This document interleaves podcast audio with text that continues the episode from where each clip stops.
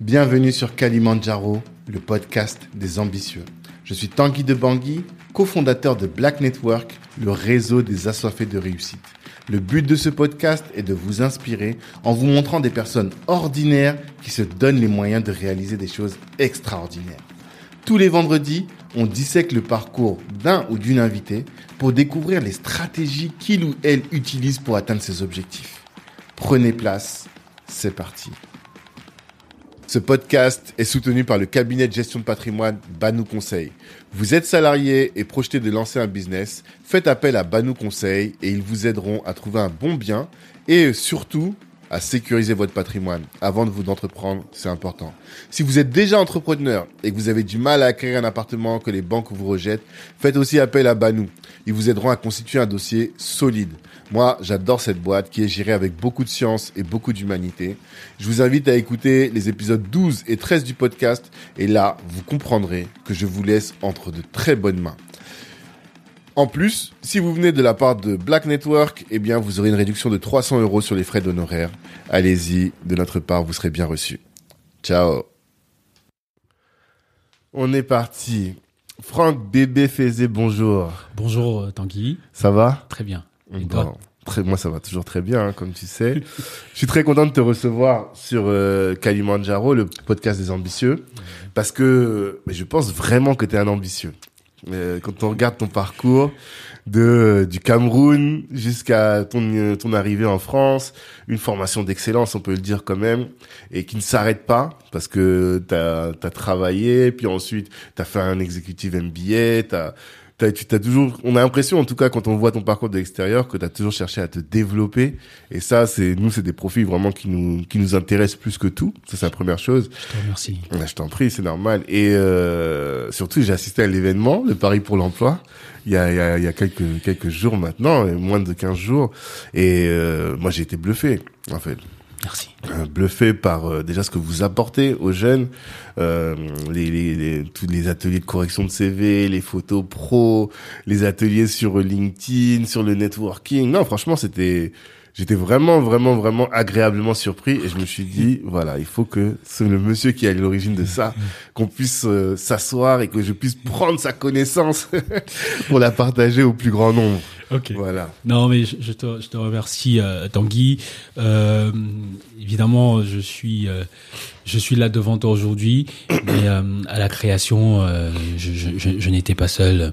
Donc, je me décris euh, très souvent comme cofondateur euh, de l'association. Nous étions un certain nombre, euh, et donc je, je ne peux manifestement m'attribuer, euh, ne pas m'attribuer, euh, je peux pas m'attribuer les mérites de, de tout ce qui est fait aujourd'hui, mais c'est vrai que euh, ça, ça partait euh, d'une d'une grosse d'une grosse frustration que que, que j'ai vécue. Et euh, euh, plutôt que d'être dans la plainte euh, de ce qu'il n'y a pas, on a décidé de retrousser nos manches et d'être des euh, des créateurs de solutions aux problèmes qu'on rencontre tous les jours.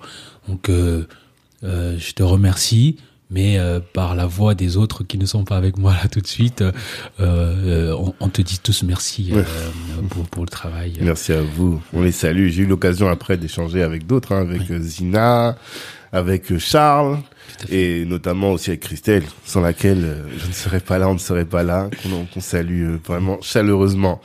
Euh, la première question que je pose à tous mes invités, c'est celle de l'ambition. Oui. Quelle est ton ambition à toi? C'est quoi ce, ce Kalimandjaro que tu souhaites gravir, ce point culminant que tu souhaites atteindre? Euh, c'est une très très bonne question. Mon, mon ambition, c'est de, voir euh, des Africains euh, et très généralement des, des Noirs africains être puissants financièrement, économiquement, socialement. Ok. Mon ambition, c'est ça. Euh, avec une petite touche qui peut me qui peut me caractériser. Si on peut le faire en développant nos propres technologies, Mhm. euh, pour moi, ce serait euh, l'extase intellectuelle. Ah. Ça. Alors là, ça m'amène à deux questions. La première, c'est est-ce à quel moment est-ce que tu sauras que ton ambition est atteinte? C'est-à-dire, euh, est-ce que tu as des KPI qui te permettraient de, de te positionner? Et ensuite, d'où ça vient ça? Est-ce que tu saurais dire quelle est la racine de cette ambition? Euh, je vais commencer par dire quelle est la racine de cette ambition. Mhm. Je dirais si j'ai les KPI et comment je fais. La racine de, de cette ambition, c'est euh, euh, c'est euh, mon, mon grand-père Mhm. qui était un résistant pendant les guerres d'indépendance. D'accord. Et je pense qu'il m'a donné, euh, sans, sans qu'il ne le veuille Mhm. et sans qu'il ne le sache, Mhm. il m'a donné une, une niaque et une énergie euh, que j'ai compris un peu plus tard. D'accord. Tu l'as connu? Je l'ai connu, Mhm. j'ai vécu avec lui. D'accord. Je dis souvent que, euh, sans qu'il le sache, je suis euh, le, le produit de, de, de, de- de- d'un certain nombre de ses pensées. Mhm. Euh, donc voir quelqu'un qui euh, a dédié sa vie à l'intégrité, qui ne s'est jamais renié, euh, qui n'a jamais trahi ses principes, euh, en disant vous devez vous devez vous épanouir en, en vous cultivant, en maîtrisant l'environnement dans lequel vous êtes euh, et en ne vous compromettant pas. Mhm.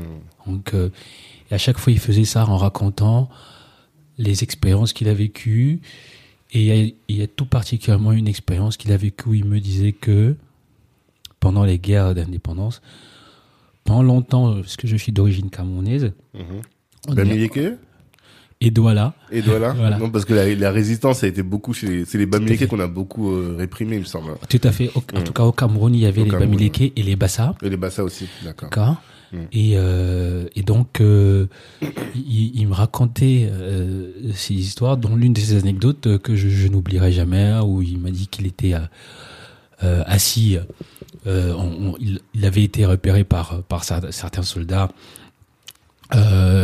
pour être, être euh, euh, on va dire, euh, assassiné, Exécuté. exécuté. Euh, et il y a quelqu'un qui, le, le soldat qui devait les exécuter est sorti, et il y a quelqu'un qui lui a dit change, qu'est-ce que tu fais ici? T'as pas ta place là Change de banc. Et il a changé de banc. Euh, et quand celui qui est venu euh, prendre ceux qui devaient partir a pris, il a pris tout le monde sauf mon grand-père. Et mon grand-père, euh, il est jamais, il est jamais revenu. euh, euh, et c'est comme ça qu'il est échappé à cette, à cette, à cette situation-là. Il s'est caché, il s'est caché dans les champs. Mhm. Et euh, je, me- je me t'ai dit, mais euh, comment on fait euh, pour passer à, à, si, à, à la fin de sa vie pour si peu de choses? Et je lui ai demandé pourquoi ce monsieur a dit ça. Et il m'a dit que dans le village, puisque, comme je disais, je suis d'origine camerounaise et on, on les appelait les maquisards, Ok. je refuse de les appeler comme ça. C'était, j'ai découvert ailleurs que c'était des résistants. Ouais. Euh, parce qu'il avait des- de l'intégrité, il faisait beaucoup de bien autour de lui. Mhm. Ça avait commencé à avoir euh, de l'écho et on commençait à parler de, Mhm. des, des bienfaits de ce qu'il faisait. Ces bienfaits-là ont eu de l'écho et la personne qui était en face de lui, qui était à côté de lui, lui a dit Ah, il l'a protégé Il parce protégé. que il a, il connaissait le bien qu'il faisait. sans, sans même le connaître directement. Oui. Il lui a dit Tu t'appelles comment? Et il a dit qu'il s'appelait Faisait Sadraque. Mhm. Il a déplacé. Mhm. Donc euh, je lui ai dit Mais c'est donc à ça que, que mène l'intégrité. Ouais. Et euh, moi, j'en ai, j'en ai fait mon fer de lance. Je, je, je, je, je pense que. Et je me mets la pression en disant ça à chaque fois, Mhm. que je, je, je, je, dois, je dois être intègre tout le temps, tout le temps, tout le temps. Mhm. Euh, pour prendre une formule euh, qu'on a connue il y a, il y a quelque temps avec le Covid, quoi qu'il en coûte. Voilà. Dans un autre, dans un autre contexte. C'est ça, dans notre contexte. Donc, Effectivement. donc, Mm. donc c'est, c'est, c'est ça qui, qui, qui m'y a emmené. Les KPI. Comment je saurais que, qu'on, que, que- qu'on y sera? Euh, je, je je sais pas si on va y arriver de mon vivant. Euh, et je reprends l'ex- le- le- le- l'expérience de mon grand-père. Mm. Euh, il savait pas lui-même, enfin, euh, tout ce qu'on allait, tout ce qui, si tous, toutes leurs aspirations allaient être traduites en réalité concrète. Mhm. Euh, mais ils se sont battus quand même pour ça. Donc, comment on va faire? Moi, je, je dis que on doit savoir le nombre de personnes qu'on a pu permettre de devenir euh, euh, déjà à l'aise financièrement, Mhm. indépendant financièrement, Mhm. et puis, j'ai envie de dire, puissant euh, sur le plan financier et sur le plan politique. On va dire ça comme ça. Ah, également, tout à l'heure tu avais pas dit. Tout à l'heure tu avais dit finance, économique et sociale. Là tu as ajouté encore euh, une autre dimension. C'est parce que j'ai considéré que euh, la politique est dans le social. Et donc, quand je parle de politique ici, je parle vraiment de la politique au sens de la gestion de la vie euh, dans la cité. D'accord. Et, et donc, euh, pas forcément de politique partisane, Mm. mais dans ma tête, quand on fait une association, Totalement. C'est politique. c'est politique. C'est politique. Et quand on travaille aussi avec euh, sa ma- la mairie, conseiller du maire, comme tu l'as été aussi, c'est aussi politique finalement. C'était politique. J'ai été euh, conseiller économique à la mairie du Rincy. Mhm. Euh, et j'apportais ce que j'avais comme euh, comme connaissance euh, à la et compétences à, à la, à la mairie de la ville Mhm. et j'ai donc euh, participé euh, au plan à la stratégie de développement de l'économie numérique de la ville Mm. Euh, et donc c'est de la politique bien que moi j'étais pas partisan Ouais. voilà parce que pas j'étais au- encarté, Pas du tout. Mm. j'étais au conseil économique social et environnemental de la ville Mhm. où euh, c'était un exercice euh, de, de démocratie participative. Euh, et euh, je me rappelle que j'avais j'avais pris euh, le maire à partie en disant que c'est bien de décrire la ville du Rincy comme étant le, le Neuilly du 93 Ah ouais. et d'ailleurs il y a y a y a quelqu'un qui qui m'avait fait la remarque dont je m'étais pas rendu compte que c'était la ville la plus riche du département le plus pauvre de France. Mm. Ouais. Et je lui ai dit, euh, c'est pas concevable euh, de s'appeler le Neuilly du 93 et puis euh, de pas avoir euh, de fibre optique, de pas avoir les conditions de travail numérique qui soient décentes. Mm. Et il m'a dit tout de suite, euh, est-ce que vous voudriez participer à rendre ça euh, euh, décent? Je lui dit- oui. Mm. Et son directeur de cabinet a pris mes contacts et puis de là, tout est parti et avec un ensemble de, de personnes de la ville, on a travaillé sur la stratégie de développement de l'économie numérique de la ville et puis ça s'est très bien passé avec des résultats que Mm. qu'on est capable de voir encore aujourd'hui. D'accord. Donc là, par euh, la politique et même l'action associative, tu montres plutôt la nécessité d'être euh, une personne d'impact, une personne de terrain qui va vraiment euh, prendre les choses en main plutôt que de se laisser bercer ou de laisser les autres prendre des décisions à sa place, quoi. Tout à fait. Quand tu dis euh, impact, c'est quelque chose qui résonne beaucoup en, beaucoup en moi parce que quand on quand euh, quand je pose des actions, c'est l'une des premières questions que je me pose, c'est quel, quel- quel- quel en sera l'impact? Mm. Et si je suis pas capable de, de percevoir l'impact de, de façon très concrète dans la vie de tous les jours des gens, je ne me positionne pas sur une sur une activité. Et ou alors quand je me positionne, je- je- je- j'essaie de faire en sorte qu'on ait un ait un, ait un vrai impact. Et donc euh, en termes euh, en termes d'impact, euh, je, je, je- je suis toujours dans mais sur le terrain, qu'est-ce que ça va donner euh, de façon concrète? Quelqu'un qui se balade dans la rue, quel est l'impact que ça va avoir pour lui? Qu'est-ce qui va changer? Euh, Comment on, on part d'une situation où on n'avait rien et euh, excuse-moi, j'ai beaucoup d'anglicisme quelquefois. C'est pas grave. Comment on part from de, de, de, de 0 à From 1 scratch. Voilà, from comme- zero to one. Ok. How do we go from 0 to 1, from 1 to 10, Ok. from 10 to 100 Mm. Et donc, quand je suis pas en capacité de, de dire, bon, OK, on va partir au moins à 1, Mhm. je me dis, bah, soit je fais pas, soit je vais pousser pour que on ait un 1, quoi. Mm. Et donc, euh, euh, ça me fait, on peut repenser à la question qu'est-ce quels sont nos KPI On dit euh, on a réussi à faire en sorte qu'il y ait combien de personnes qui soient parties de stagiaires à, à, trouver j'ai j'ai trouvé un emploi? Combien de personnes euh, qui sont parties de euh, j'avais zéro patrimoine à j'ai à X patrimoine. Euh, comment on fait pour faire en sorte que des personnes qui avaient qui, qui ont une entreprise et qui n'avaient pas de clients euh, 20 clients. Comment on fait en sorte que quelqu'un qui euh, euh, ne sache pas structurer la stratégie de son entreprise, on mobilise les compétences euh, des gens pour partir d'une stratégie, un plan d'action et euh, un suivi de façon euh, qualitative en disant avant tu n'avais rien, aujourd'hui tu as une stratégie établie, tu as un plan d'action et euh, ça se traduit par euh, X nombre de tel nombre de clients et tel chiffre d'affaires. C'est mon ADN de rendre euh, de rendre les choses concrètes Concrète.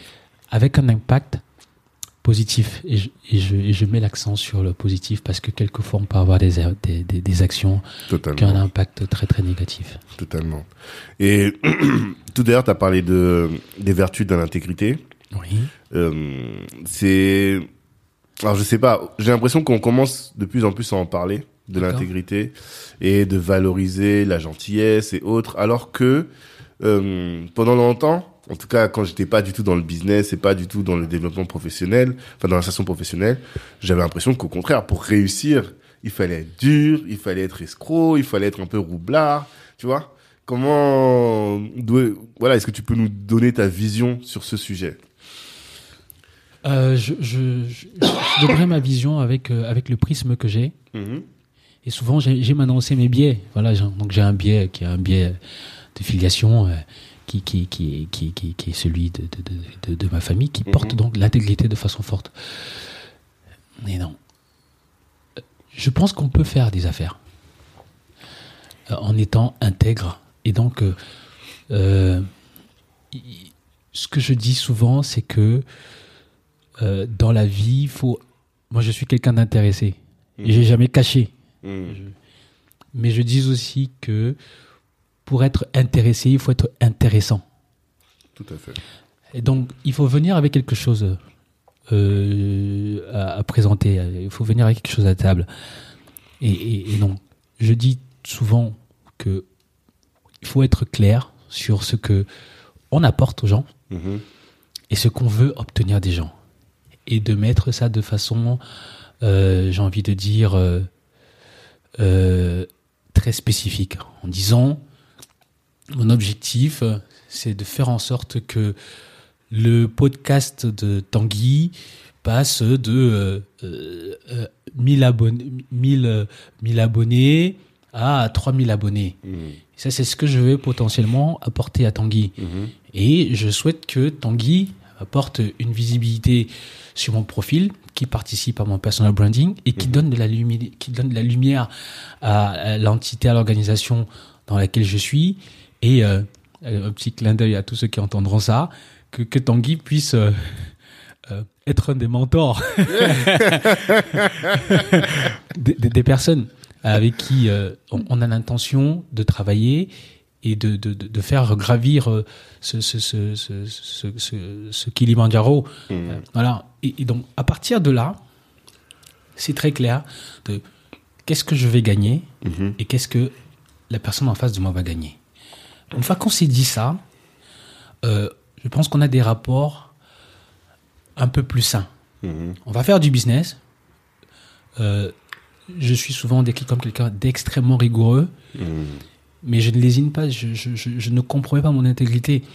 Euh, si on avait dit qu'on allait passer de 1000 à 10 000, si on, et, et que on, j'ai envie de dire, je vais en, en engagement de moyens, je dois donner tous les moyens que j'ai. Et, euh, et, et je dois pas me cacher derrière mon petit doigt pour dire, euh, lorsqu'on a un petit écueil, bon, on arrête.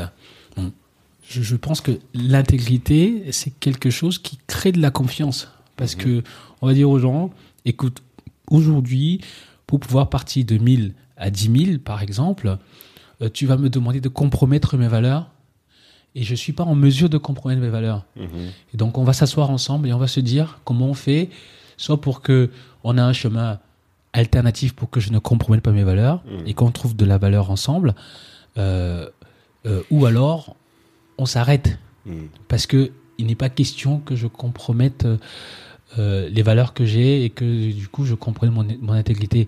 Et ce n'est pas antinomique Mhm. avec le fait de faire du business, de faire de la marge en profitant de ce que les autres savent faire, mais en apportant quelque chose aux autres. Et Mhm. tout en disant, euh, aujourd'hui, euh, est-ce que nous sommes bien d'accord que euh, je t'apporte de la valeur ajoutée en, en posant euh, telle ou telle action, en menant telle ou telle activité? Ok, bon maintenant, est-ce que ces activités-là me permettent à moi aussi, à, à- à moi aussi, pardon, de, de, de me développer? Et, euh, et, quand on, et quand on sait ça euh, mutuellement, euh, j'ai envie de dire que on est dans des rapports qui sont, qui sont plus ou moins sains. Mhm. Voilà. Et puis, dans le business, t'as pas forcément besoin de dire aux autres je veux faire 15% de marge, 30% de marge, 50% de marge. Le fait de ne pas le dire n'entrave pas mon intégrité. Mhm. Le fait de dire, moi, je te propose un service qui est à tel prix Mhm. et voici telle valeur que je t'apporte. Bon, maintenant, euh, moi, euh, je te propose cette valeur-ci à tel montant. Mhm. Voilà.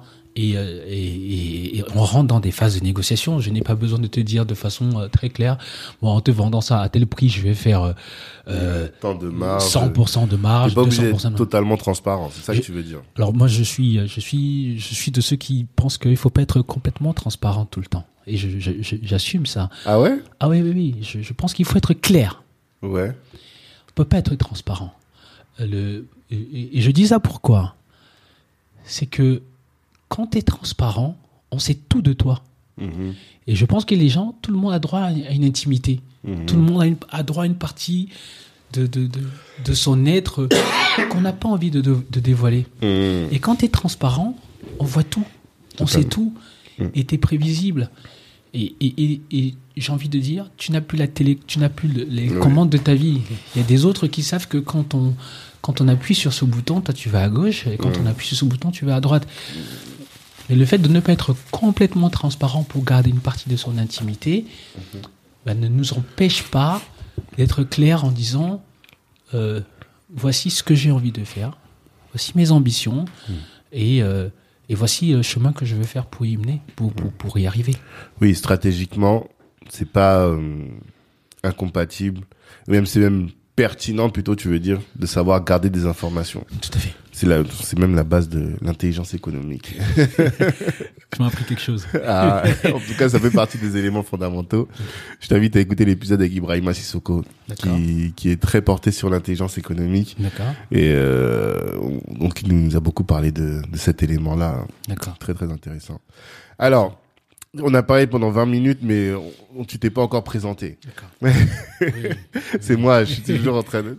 J'essaie en fait, dans un premier temps, d'avoir toujours cette phase-là pour que les gens se disent, ah, voilà où veut aller cette personne, voilà cette personne. Maintenant qu'on a cette idée-là, maintenant on veut savoir qui tu es. Comment est-ce que toi tu te présentes? Parce que finalement, tu as plusieurs casquettes. Euh, moi, je, je me présente comme euh, euh, un être humain profondément ancré dans, dans, dans le partage euh, et comme étant un père de famille D'accord. dont la volonté principale, c'est de, c'est de mener, c'est de vivre des aventures humaines Mhm. fortement créatrices de valeur euh, sur le plan social et sur le plan financier. D'accord. Voilà. Mhm. Euh, c'est comme ça que c'est comme ça que je je me décris et dans tout ce que je fais derrière, c'est euh, c'est pour aller dans ce sens-là. D'accord. J'ai une vie de famille intense. Comment avec- ça, intense? Qu'est-ce que tu appelles intense? Ah, Moi, je suis très impliqué dans ma famille. D'accord. C'est-à-dire que la famille proche ou la famille étendue, Ok. je suis très très famille. Donc, euh, on, on sait que quand on a besoin de moi, moi, je suis là. Mhm. Voilà. D'accord. Et donc, euh, et je sacrifie pas euh, mon, mon- mon- Ta carrière. ma carrière euh, pour ma famille. Non. Donc, T'es, de ceux qui partent à 17h du boulot pour aller chercher les enfants tous les jours Ah, euh, très, très, très, très, très, très, très bonne question. La, la, la réponse, euh, la réponse est euh, non. Moi, je suis plutôt de ceux qui, qui se lèvent tôt pour déposer les enfants à l'école le matin. Hmm. Je suis un peu, je suis un peu un bourreau de travail. Ouais. Donc, je, je, je compte pas mes heures parce que je suis un passionné. Voilà. Même de travail. Ah, je- moi, je suis passionné de travail. C'est Hmm. l'un de mes défauts aussi. Mais qu'est-ce que tu fais? Moi, je sais ce que tu fais, mais le Ah. public ne sait toujours pas. Euh, donc, je disais que ce que je fais, mes décisions euh, sont basées sur ces principes-là. D'accord. Donc aujourd'hui, je suis en direction de programme euh, en, euh, dans une entreprise qui fait le conseil stratégique. Mhm. Je fais du conseil stratégique et du conseil en management Hmm. euh, dans des entreprises qui vont se, qui veulent se développer en utilisant les nouvelles technologies au sens large. D'accord. Voilà. Et donc, euh, pour te donner un exemple euh, très concret, euh, il y a une entreprise qui se pose la question de savoir comment est-ce que euh, elle va lancer un, un nouveau produit euh, pour atteindre un, un marché dans une nouvelle ère géographique. Mhm. Euh, comment elle va garantir à ses nouveaux clients une bonne expérience client euh, et, euh, et donc, moi, j'arrive en commençant par me dire la stratégie d'entreprise Est-ce qu'on est sur euh, la stratégie de croissance, de réduction de coûts, ou on veut faire les deux? Hmm. L'entreprise me dit je veux faire la- la- de la croissance. Mm. Donc, euh, donc, on utilise ces enjeux stratégiques pour dire quelle est la brique technologique qui va permettre de, euh, d'atteindre ces, ces enjeux Mhm. euh, stratégique et quel est le quel est le bon programme, quelles sont les bonnes personnes? Et comment on suit ça sur toute la durée euh, de, de- du programme avec le bon prix Mhm. de façon à créer la valeur euh, pour, euh, pour toutes les parties et euh, avec, euh, j'ai envie de dire, le, le bon niveau d'accompagnement stratégique en disant, on a une situation initiale, Mhm. on a une situation cible, comment on part de la situation initiale? Vers la situation cible, Mhm. quel est le chemin critique et quelles sont les bonnes personnes qu'on met au bon endroit pour pouvoir mener ça à bout. Donc souvent, c'est très réduit à des briques technologiques parce que beaucoup de personnes qui me connaissent savent que je suis un, je suis un féru de technologie, Mhm. mais je suis un féru de technologie pour résoudre des, pro- des problèmes. Très Pas de la technologie juste pour la technologie, quoi. Pas du tout. Voilà. Et donc, euh, je pars toujours de quelque chose de très concret. Mhm. Euh, quelle est l'expérience client qu'on veut faire vivre, qu'on veut qu'on veut avoir? Est-ce qu'on veut on veut avoir un meilleur chiffre d'affaires? Est-ce qu'on veut réduire les coûts? Parce que si on veut réduire les coûts, c'est pas c'est pas le même déploiement technologique, c'est pas la Mhm. même technologie. Euh, Est-ce qu'on a vraiment besoin d'une nouvelle technologie? Voilà. Mhm. Euh, il y a les high tech, Mhm. Mais il y a aussi les low tech. Il y a low-tech, il y a Ouais. le no-code, il y a plein de choses. Tout à fait. Effectivement. Donc, je viens avec euh, ma connaissance technologique, Mhm. euh, parce que je suis un ancien et un futur geek, on va dire ça comme ça. Euh, Futur aussi euh, euh, euh, je, je, je dis souvent, je décris souvent ça comme ça. Je suis fan de foot, Mhm. très fan de foot. Je suis très fan de technologie. Mhm. Donc, je, la technologie, j'arrêterai jamais. Oui.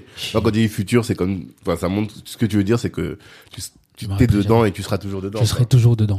Toujours dedans. Mhm. En revanche, je vais toujours l'utiliser en me disant quel est le vrai problème que ça, Mmh. que ça résout. Oui. Donc, L'utiliser de manière pertinente. L'utiliser pas de juste ma- la techno pour la techno. Voilà. Mhm. Parce que si je prends l'analogie de, de- du nucléaire, le nucléaire, il y en a qui utilisent pour faire euh, des, des armes, il y en a Mhm. d'autres qui utilisent pour faire euh, de l'électricité. C'est un outil. Voilà, C'est ça. Et il faut savoir bien utiliser l'outil. tout à fait. Il faut pas blâmer l'outil, mais il faut blâmer l'usage qu'on fait de l'outil. Alors, encore euh, que sur le nucléaire, il y a, il y a des débats en fait. Ce matin encore, je lisais dans les échos là euh, une tribune de plusieurs dirigeants d'entreprises qui parlaient bah, justement de ça, de hum, la nécessité pour réindustrialiser la France d'avoir recours à, au nucléaire et aux, aux, aux énergies vertes. Et je me posais la question, mais qu'est-ce qu'on re- qu'est-ce qu'on rejette dans le nucléaire pour le enfin qu'est-ce que ouais qu'est-ce qu'on rejette dans le nucléaire? Pourquoi est-ce qu'on ne veut pas du nucléaire? Ce sont les déchets, c'est le traitement des déchets. hein. C'est surtout ça. C'est le traitement des déchets. Et l'extraction aussi au Niger, Tout à pour fait. nous autres. Alors, alors là, là- là-dessus, je suis, euh, je suis entièrement d'accord. Mm. Euh, tout comme je dis que c'est, nous qui devons euh, bien placer, bien placer nos intérêts.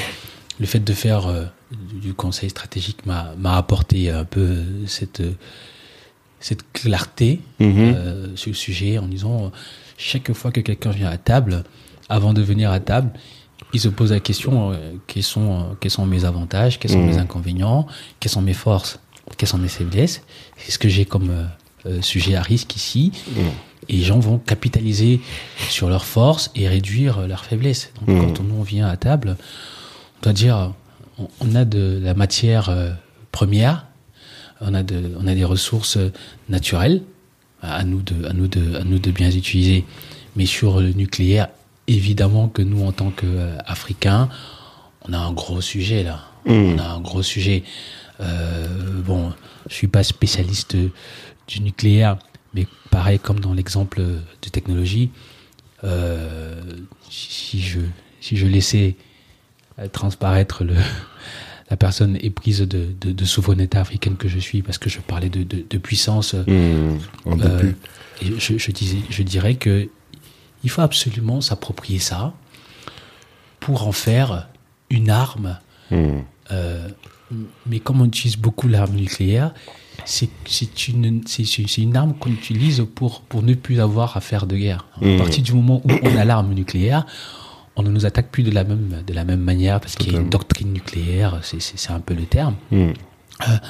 Donc c'est bien d'avoir ça pour être, j'ai envie de dire, en paix et pour faire partie des puissants. Exactement. Et, et si on l'utilise pour être parmi les puissants et qu'on peut aussi l'utiliser pour produire de l'électricité, enfin de l'énergie, on va dire ça comme ça de façon large, c'est encore mieux parce que il y a une formule qui dit que le travail, c'est juste, euh, enfin l'emploi. Je préfère utiliser le terme emploi. Parce que travail vient de tripalium, mais c'est un peu. L'emploi, c'est de l'utilisation d'énergie euh, distribuée. Mm. Voilà. Il n'y a pas d'énergie, il n'y a pas d'emploi. L'emploi, c'est de la conversion d'énergie. Si on, si on sait euh, bien utiliser le nucléaire, Mm. Bah déjà on se fortifie, on devient puissant et puis euh, on, on a le bon niveau d'emploi. Totalement. On est tout à fait d'accord avec ça. Mais alors, euh, je suis toujours, enfin, à chaque fois que je regarde ton profil, je me dis, mais c'est quoi le métier d'un directeur de programme Ah.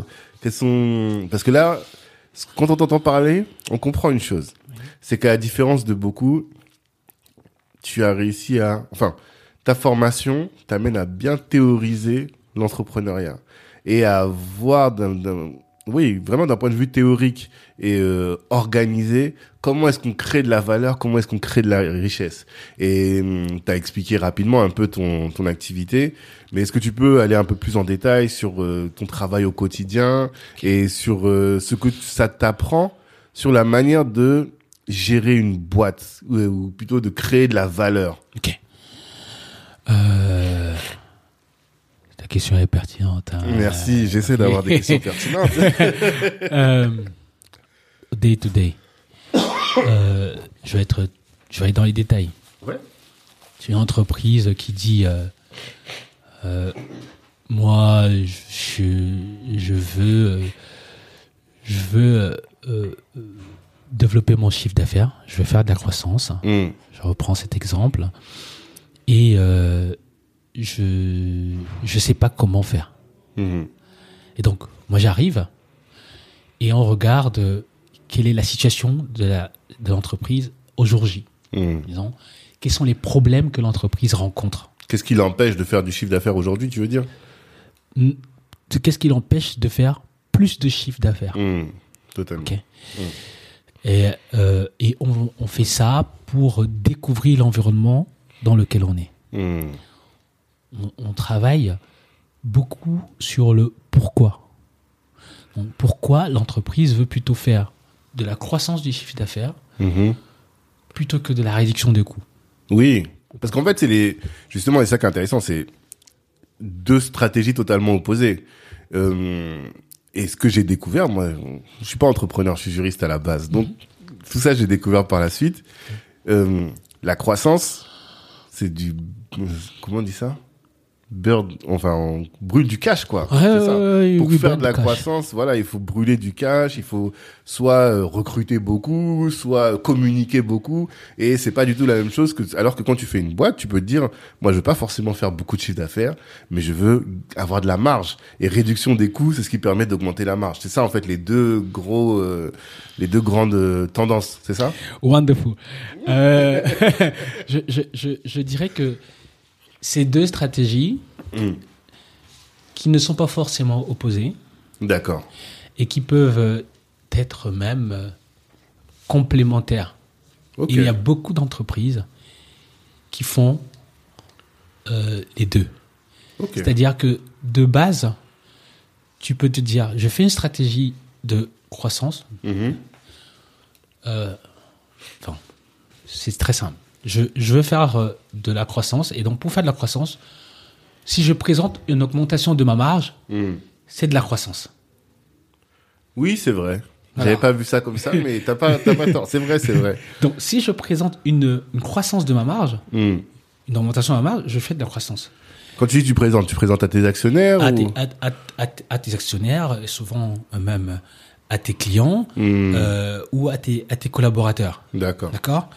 Tu dis, euh, on présente souvent ça euh, pour les, les, les sociétés qui sont cotées. Mhm. Ils ont, on a fait 12% en plus, euh, 15% en plus. Totalement. Mm. Donc on peut faire ça, on peut faire 12% en plus parce que pour les mêmes revenus, on a moins de coûts. Totalement. Donc on a réduit les coûts et donc on a fait plus de marge. Ok, d'accord. Et donc on reste dans la croissance. Mhm. Tout comme on peut dire euh, même niveau de coût, mais euh, plus de, de clients. Mhm. Et donc on fait aussi de la croissance, mais en augmentant, les- en augmentant les revenus. Mm. Et on peut faire les deux.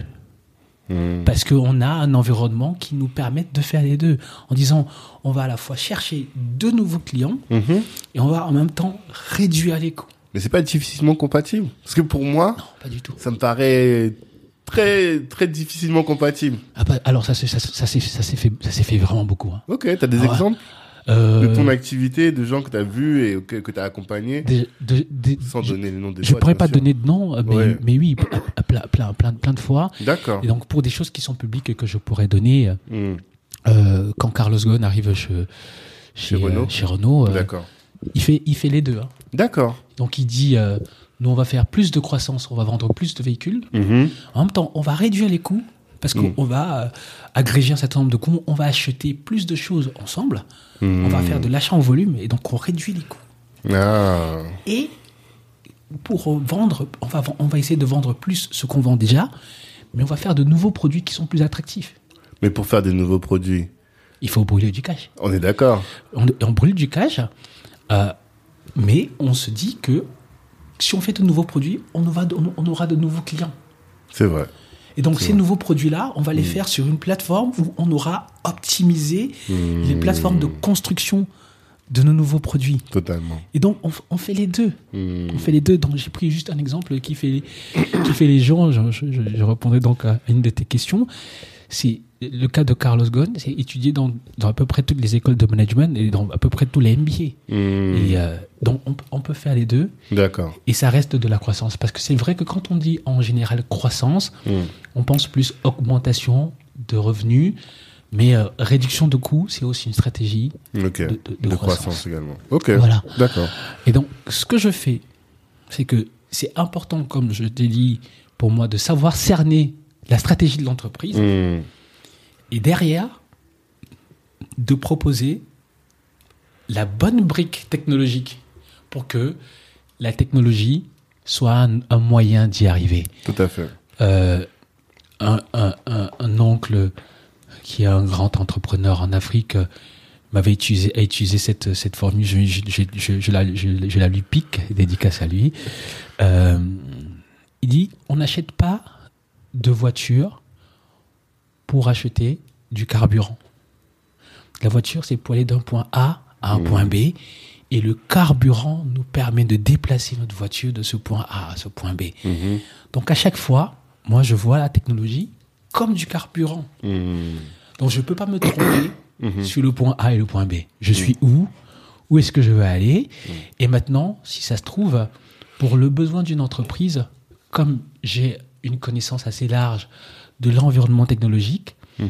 Je vais lui proposer une technologie A, une technologie B, une technologie C. Mhm. Et du fait de mon parcours, où j'ai été euh, ingénieur Oui, en réseau télécom. en réseau et télécommunications, j'ai travaillé pendant euh, un certain nombre d'années et je suis allé me former au business. Mhm. Je comprends les enjeux business, je comprends ça. les enjeux technologiques. Mm. Donc, je sais savoir quelles sont, quelle, est la, quelle est la technologie la plus adaptée. Mhm. Et je sais aussi parler aux personnes de la tech qui savent manipuler ces technologies. Totalement. Donc, je viens dire à l'entreprise, voici la technologie la plus adaptée pour la stratégie qui est la vôtre. Mhm. Voici les personnes. Et je conçois une feuille de route qui va permettre à l'entreprise de, de pouvoir déployer ces technologies. Mhm. Et donc, et de façon euh, régulière, on fait des checkpoints. Disons, Où est-ce qu'on en aujourd'hui, est? Est-ce que ça où est-ce qu'on en est? Est-ce que, on dé- est-ce que la technologie se déploie bien? Mhm. Est-ce que l'environnement dans lequel on déploie la technologie euh, est adapté? Est-ce qu'on conduit bien le changement avec les bonnes équipes? Et est-ce qu'on produit la valeur attendue? C'est-à-dire que si on est dans un objectif d'augmentation du chiffre d'affaires, est-ce que les actions qu'on est en train de poser Mhm. sont en train d'augmenter le chiffre d'affaires Mhm. Ou est-ce que les, augmenta- les, les actions que nous sommes en train de poser permettent de réduire les coûts? Et donc de façon, euh, j'ai envie de dire, hebdomadaire, on va suivre les activités et de façon mensuelle, on va présenter, euh, j'ai envie de dire, un tableau de bord avec les KPI pour dire, nous sommes dans la bonne direction, Totalement. voici les risques que nous avons, voici comment, voici les mesures de rémédiation de, de risques que nous mettons en place, et, euh, et euh, euh, euh, voici l'accompagnement qu'on qu'on vous propose, euh, et voici nous en sommes dans le planning par rapport à l'échéance. Voilà. Mhm. Je sais pas Mais- si ça traduit bien ce que je. Ouais, non, ça voit, ça- c'est très très clair. En tout cas, non, je comprends. Mais là où j'aurais besoin d'un, où j'aurais besoin d'un peu de précision, Oui. c'est par exemple, quelles sont les, les différentes briques technologiques? T'as Ah. as employé beaucoup ce terme.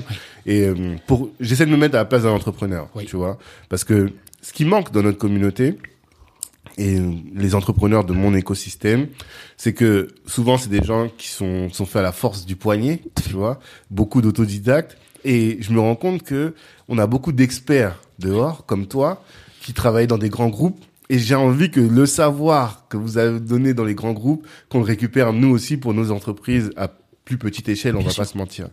Donc, par exemple, quand tu parles de briques technologiques, tu dis voilà croissance ou euh, et donc non, d'abord croissance et la croissance peut passer soit par euh, brûler du cash ou soit par une réduction des coûts. Mais et donc à partir de là, tu vas chercher quelle est la technologie la plus adaptée pour permettre d'atteindre l'objectif qu'on souhaite euh, atteindre. Voilà, quelles sont les différentes euh, briques technologiques que tu vas convoquer, solliciter, mettre en œuvre pour pouvoir atteindre Ok. ces objectifs. Euh, il y a aujourd'hui euh, le cloud. D'accord. Et le cloud, de façon euh, assez simple, c'est euh, le fait euh, de ne pas avoir, euh, de- comme c'était fait de façon traditionnelle, toutes ces infrastructures, euh, euh, ces serveurs, ces machines dans ces locaux, Mmh. euh, et de mettre ça, euh, de déporter ça, soit chez AWS, euh, Ok. soit chez Ama- donc Amazon euh, ou Google ou Microsoft. Mhm. Donc de façon très concrète pour euh, de- de- de- des entreprises de petite taille, on va dire, bah, vous, votre cœur de métier, c'est par exemple la valeur que vous apportez, c'est de présenter un nouveau produit afro et vous voulez toucher la population afro de toute l'Europe. Mhm. Voilà, vous voulez vendre vos produits. Mhm. On va pas, on va pas vous demander à quelqu'un qui, qui veut qui veut faire ça, qui a ce talent-là, on va pas lui demander de savoir euh, combien de machines il faut. Mhm. Donc je viens, je lui dis, pour que tu fasses ça et que je te construise ton métier, la brique technologique que tu vas utiliser, pour toi, c'est le cloud, parce que ça te permet de déployer ton infrastructure rapidement Mhm. à plusieurs endroits. Ça te permet de faire en sorte te- que tes clients, lorsqu'ils vont sur euh, ton site que tu vas mettre en place, euh, si tu as des clients en Allemagne, on va te mettre une infrastructure en Allemagne pour que tes clients en Allemagne ne soient pas lents, n'aient pas une expérience de lenteur. Mhm. on va- et si tu as des clients en France, on va aussi, dé- on va aussi, on va aussi mettre une infrastructure en France.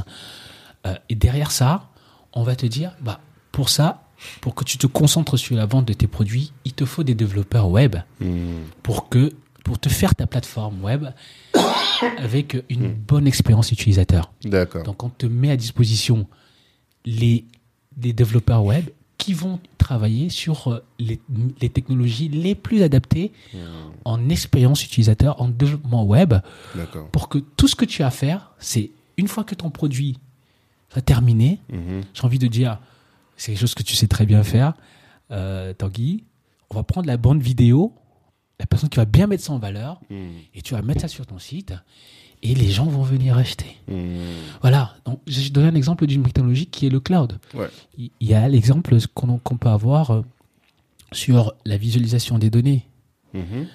Euh, L'intelligence artificielle, et je mets de gros guillemets entre intelligence artificielle parce que beaucoup de personnes ne sont pas toujours euh, euh, à, à le terme est un peu galvaudé, mais j'ai envie de dire une meilleure utilisation des données en disant, toi tu veux vendre, euh, tu veux faire la stratégie de, de croissance.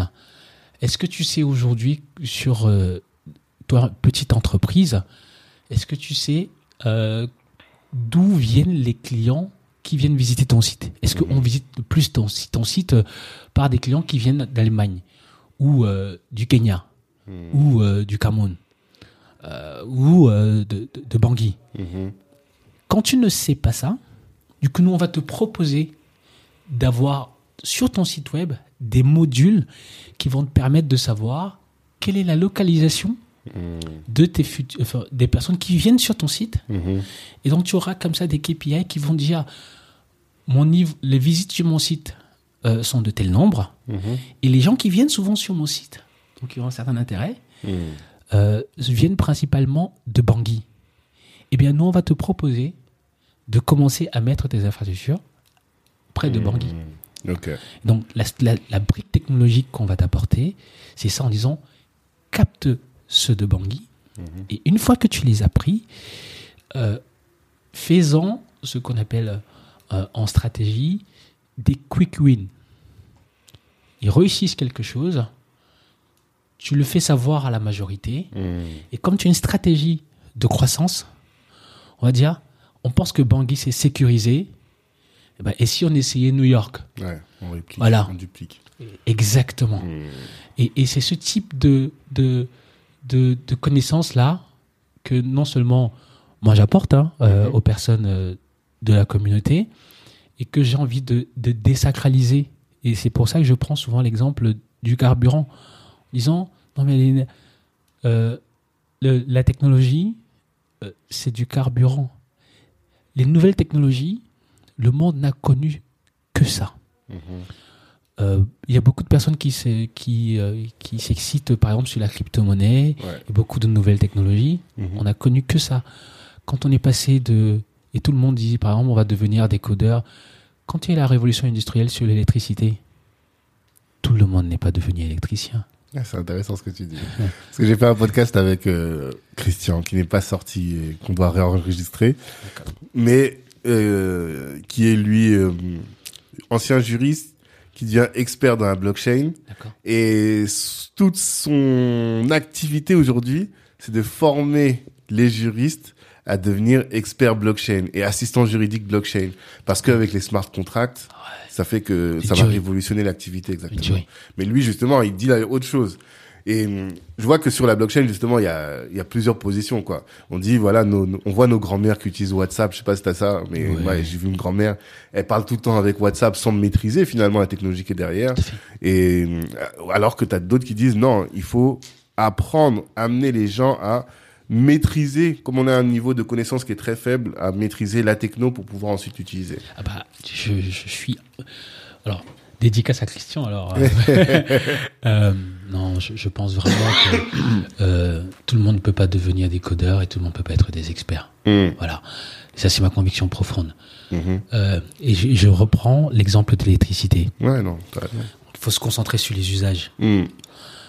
Euh, avant l'électricité, les gens vivaient majoritairement euh, euh, en, en longueur, de façon horizontale. D'accord. quand il y a l'électricité, on peut faire des ascenseurs. Hmm. Et on vit en hauteur. Totalement. Donc il y a des gens qui disent Ah, mais moi, je veux pas devenir électricien. Mhm. Moi, je veux faire des ascenseurs. Hmm. Voilà. Ça change la façon dont on voit les choses. Mhm. Donc, la blockchain, euh, moi j'ai fait une, une- ma thèse de- de- d'executive MBA, c'était sur une solution de blockchain en utilisant les smart contracts. Hmm. Et, à l'époque, j'ai couru voir un de mes oncles qui est notaire en lui disant La blockchain va fracasser ton métier. Elle va fracasser ton métier. Ce qui est vrai. Alors, vrai et faux, justement. En Et quoi c'est faux? Alors, je, je, vais te dire, et c'est c'est ça que j'apprécie vraiment beaucoup dans le business, Mhm. c'est que euh, quand tu étais, quand on était- féru de technologie comme moi, on Mm. pensait que dès qu'une technologie arrivait, elle allait arriver, elle va, elle va tout changer et tout le monde va vivre que sur, cette, sur l'angle de ces technologies-là. Hmm. Quand on apprend l'histoire des technologies, on se rend compte que le monde n'a connu que ça. Et, et qu'est-ce qui se passe? On a une meilleure valeur si un notaire s'approprie le sujet. Oui. Et il m'a dit quelque chose que j'ai trouvé pertinent. Il m'a dit, c'est vrai pour une partie du métier des notaires. Hmm. Ok. Parce que le notaire, il doit s'assurer que euh, tel propriétaire appartient à telle personne et qu'il s'assure que ce soit intègre, c'est pas modifiable. Mhm. Mais dans le métier du notaire, dans la succession, il y a une partie de je dois expliquer comment ça se C'est passe. ça, totalement. Donc, ce qu'il faut faire, c'est qu'ils doivent s'approprier le sujet, Hmm. savoir comment l'utiliser dans leur métier. Il y a une partie du métier du notaire qui est dans le conseil à la personne Qui va subsister. qui va subsister. Totalement. totalement. Alors que moi, je venais lui dire ah, Tout le monde va disparaître. Ah, d'accord. Il n'y aurait, Oui, il y aurait oui, pas de notaire. C'est pour ça que je dis que quand on a le bon filon, il faut savoir se dire, et c'est souvent comme ça ça s'est passé, Mhm. les gens se sont dit ah mais comment euh, euh, je, je prends l'exemple de, de Nintendo Mhm. comment une entreprise qui s'est créée en 1889 je crois Nintendo? ils vendaient des cartes des jeux de cartes Ah ouais? Des jeux de cartes C'est intéressant. pour Moi, j'aime trop les cas, les cas, les cas comme ça, les cas pratiques, là. je te, je te parlerai de, de Nintendo et de Western Union D'accord. Nintendo ils faisaient des jeux de cartes D'accord. ils proposaient des jeux Mhm. donc il y a eu de nouvelles techno et c'était des jeux de cartes sur des plateaux Hmm.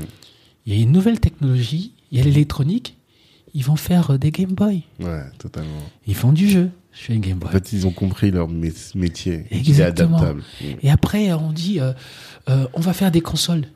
Ils font des jeux, mais sur des consoles. Sur Donc consoles. ils utilisent la technologie. Hmm, hmm, Ils disent hmm. plus, ah, on arrête de faire les jeux. Ils Mm. utilisent la technologie.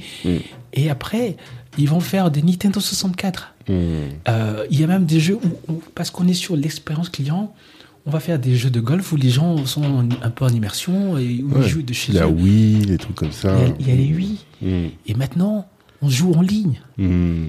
Mais c'est une utilisation de la technologie. Hmm. Tu vois, comme le carburant je Totalement. Ça, c'est- un cas. Et, et Western Union. Western Union, ouais. c'est une société qui faisait euh, comme l'équivalent de la Poste, Mhm. qui distribuait du courrier. Hmm. Et maintenant, euh, les personnes qui allaient en guerre faisaient du courrier Mhm. à leur famille pour dire voici ce que c'est, voici où nous en sommes. Ils partageaient l'état d'esprit. Et quelquefois, Ils dans ce courrier, ils mettaient un peu d'argent. C'est ça. Ils ont observé l'utilisation du service oui, et ils sont adaptés. mais oui, C'est ça. mais oui. Donc, la technologie, Hmm. à quoi est-ce qu'elle me sert? Mhm. Voilà. Et, et Western Union, ça faisait partie des boîtes qui se sont très vite mis à la blockchain. Hmm. Parce que, tu vois, là, ça vite une stratégie de réduction de coûts. Totalement. Donc, je réduis le nombre d'intermédiaires, Hmm. je réduis mes infrastructures, je réduis les frictions Hmm. et je fais plus de marge. Totalement. Voilà. Ouais, c'est vrai. Donc, donc c'est c'est comme c'est c'est c'est c'est- c'est- et c'est ce que moi j'apporte euh, euh, aux entreprises en disant c'est bien les nouvelles technologies, mais les nouvelles technologies ne sont pas nouvelles dans le monde on vit. Voilà. la, la- la- la nouveauté de la technologie, c'est quelque chose qui existe depuis tout le temps. Depuis tout le Et temps. du coup, on sait comment faire face à une nouvelle technologie, on sait comment l'utiliser pour le développement de nos boîtes. Et finalement, c'est toujours les mêmes réflexes entre les stratégies d'adoption. Parce que toi, c'est que le MBA que tu as fait en management de l'innovation alors, à, à part mon diplôme en, en réseau, euh, en réseau et télécom, C'est ça, hein. oui, oui. C'est sur Et du coup, ce que vous voyez en management de l'innovation, c'est, j'imagine, c'est comment est-ce que le client, les équipes, enfin tout l'écosystème perçoit une innovation. Et c'est de là que tu as appris tout ça. Oui. Mhm. Euh, moi, je me rappelle de, de, de, de ce professeur euh, que j'ai connu à, à, Ber- à Berkeley. Parce que j'ai fait, pendant MBA, on a fait une partie, euh, une immersive euh, à, à Berkeley, université en Californie, à Berkeley et, et à Stanford. Mhm. Et le prof, c'est- il me disait quoi, quelle que soit la question qu'on vous pose euh, dans la vie, répondez toujours, euh, it depends. Thème, ouais. c'est vrai. Euh, et nous, on allait d'abord pouvoir un, un féru de technologie Mhm. et nous fait un cours d'histoire. Mhm. Et nous, au début, on se dit, mais c'est qui qu'est-ce- De quoi il parle De quoi il parle? Il nous montre que, ok, la révolution industrielle, avec la machine à vapeur, Mhm. les gens partaient d'un point A, mais ça a révolutionné. Il dit, le monde n'a connu que ça. Après, euh, les gens se rendent peu compte de, de, des révolutions technologiques derrière le fait qu'il y ait les grues. Les grues, ça a changé la façon dont on construit. Ça a facilité la façon de faire la construction. Il dit, Totalement. on ne connaît que ça. Et c'était une grosse, euh, c'était une grosse disruption parce que tout le monde parle de disruption, euh, Mm. tout va. Comme si c'était une invention du 21e siècle. Voilà. Il dit, il y a eu Internet. Euh, Il y a des gens qui ont refusé de s'adapter. Mhm. Il y a eu un rapport d'un d'un grand polytechnicien en France qui a dit euh, Internet, ça n'a pas d'avenir en France. Mhm. Et, et- et pourtant, ça a tout changé. Mm. Donc, la question, c'est toujours, euh, tu te rends compte dans la, en tout cas, quand tu vas dans la Silicon Valley, quand tu vas, en tout cas, pour l'expérience que moi j'ai eue à Stanford et à Berkeley, tu te rends compte que, ah, chez eux, ils ont l'état d'esprit. C'est, ok, cette nouvelle technologie, ça permet d'améliorer euh, la vie des gens dans quels usages? Est-ce qu'on peut aller plus vite? Est-ce qu'on apporte de la rapidité? Est-ce qu'on apporte de la simplicité? Euh, euh, Comment est-ce que les gens peuvent se sentir mieux, avoir une meilleure expérience en utilisant une technologie? Mhm. et, et très vite, une fois que on a déployé ce, ce- ces- les frameworks qui aident, euh, je, je dis souvent, j'ai emprunté ça de là, hein. think big, start small, Ouais. move fast, Mhm. mais qui se disent, euh, on ne sait pas, on sent que ça peut changer les usages, Mhm.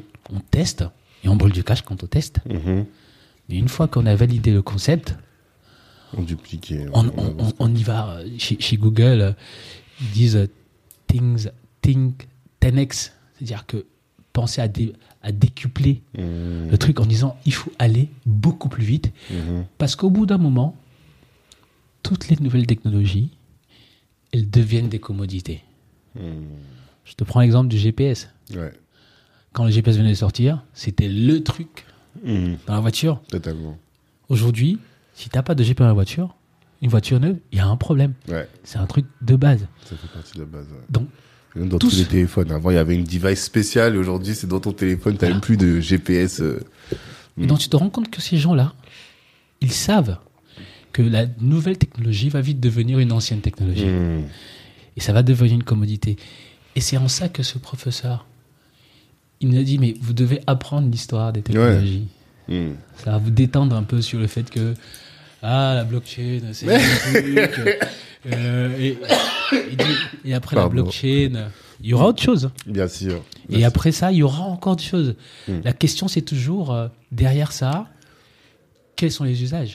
Donc ça veut dire, nous autres, en tant qu'entrepreneurs, ce qu'il nous faut, c'est toujours nous poser la question de quel usage? Tout à fait. Là, il y a une nouvelle techno. Est-ce que c'est le- les usages qui sont permis par cette techno vont révolutionner mon activité Tout à fait. Il faut pas se jeter dans la techno parce que c'est une techno. Tout à fait. C'est ça. Tout à fait.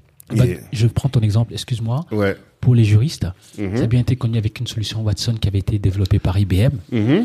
Il disait que il y a une partie, une grosse partie du travail des juristes et des avocats qui consiste à trouver le bon article pour, pour résoudre le problème. Mm.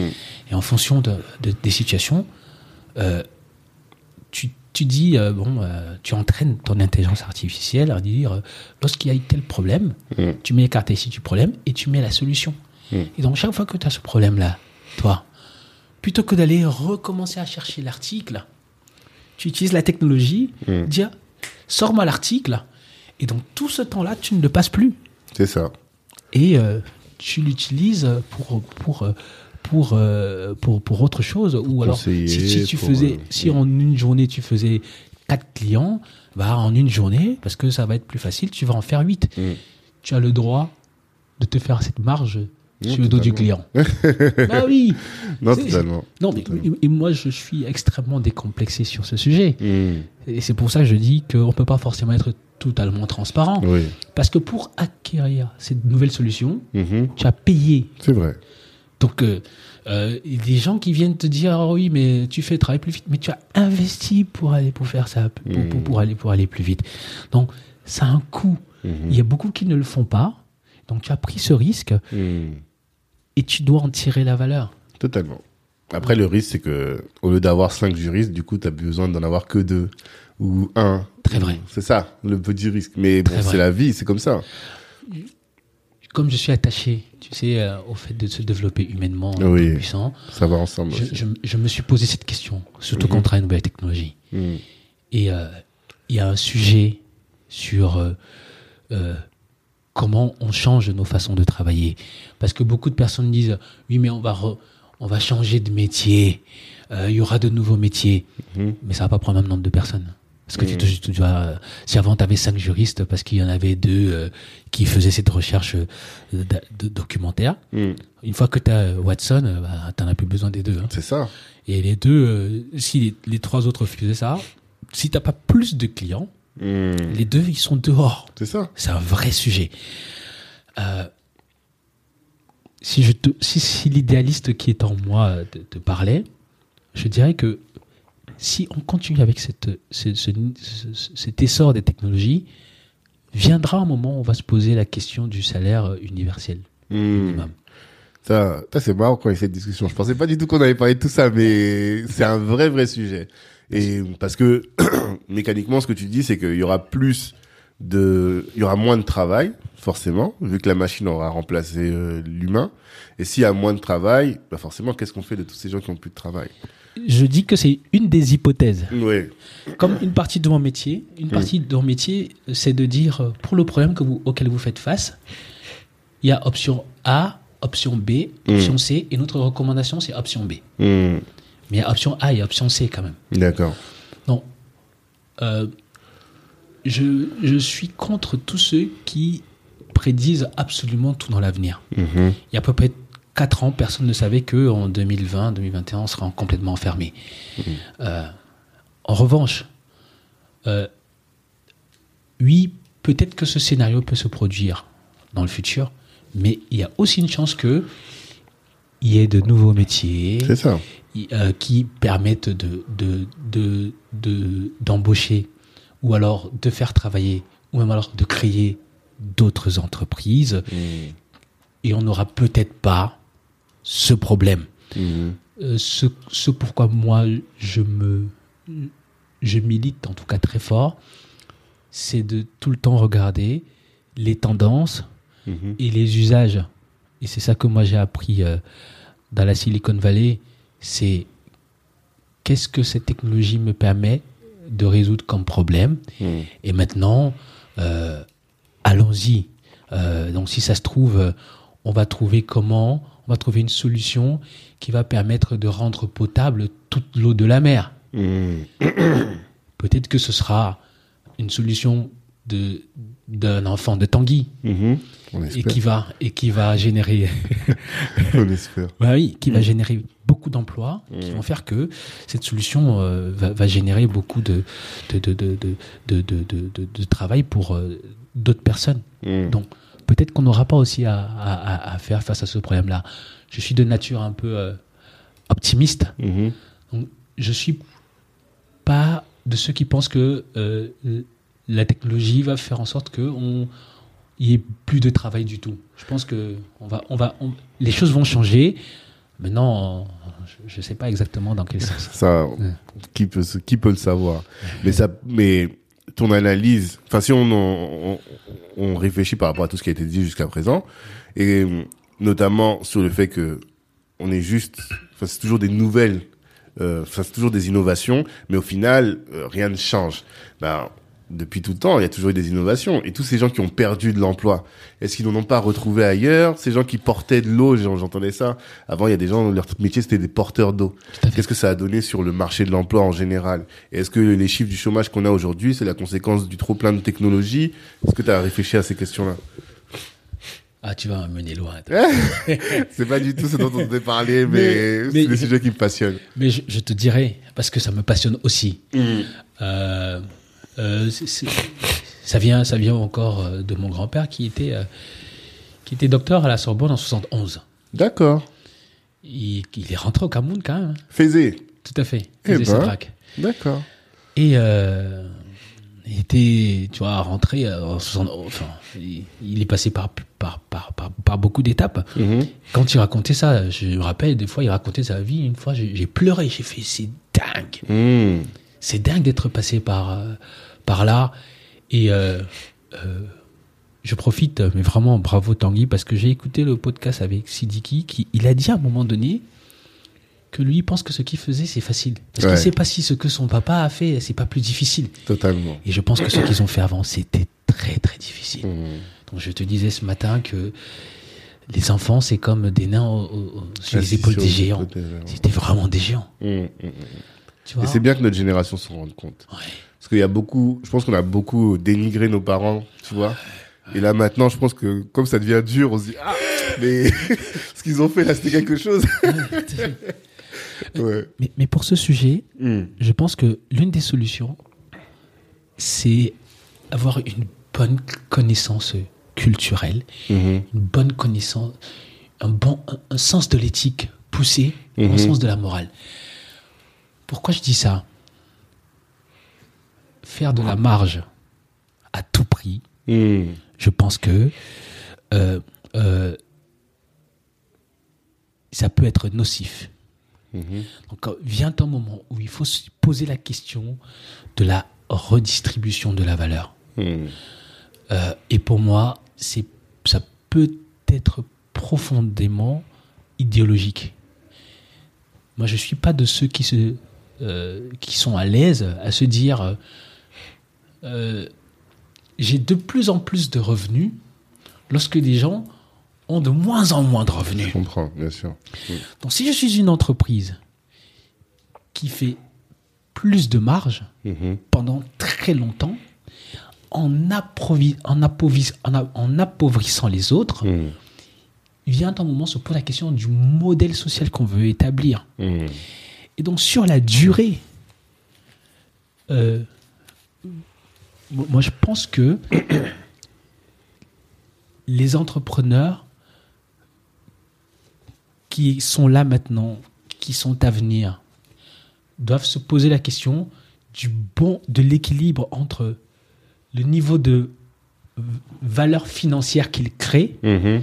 et le niveau de valeur sociale qu'il crée. Totalement. Et donc, à partir de là, pour, pour que dans le futur, on ne se retrouve pas avec... Euh, euh, on, appelle ça... Euh,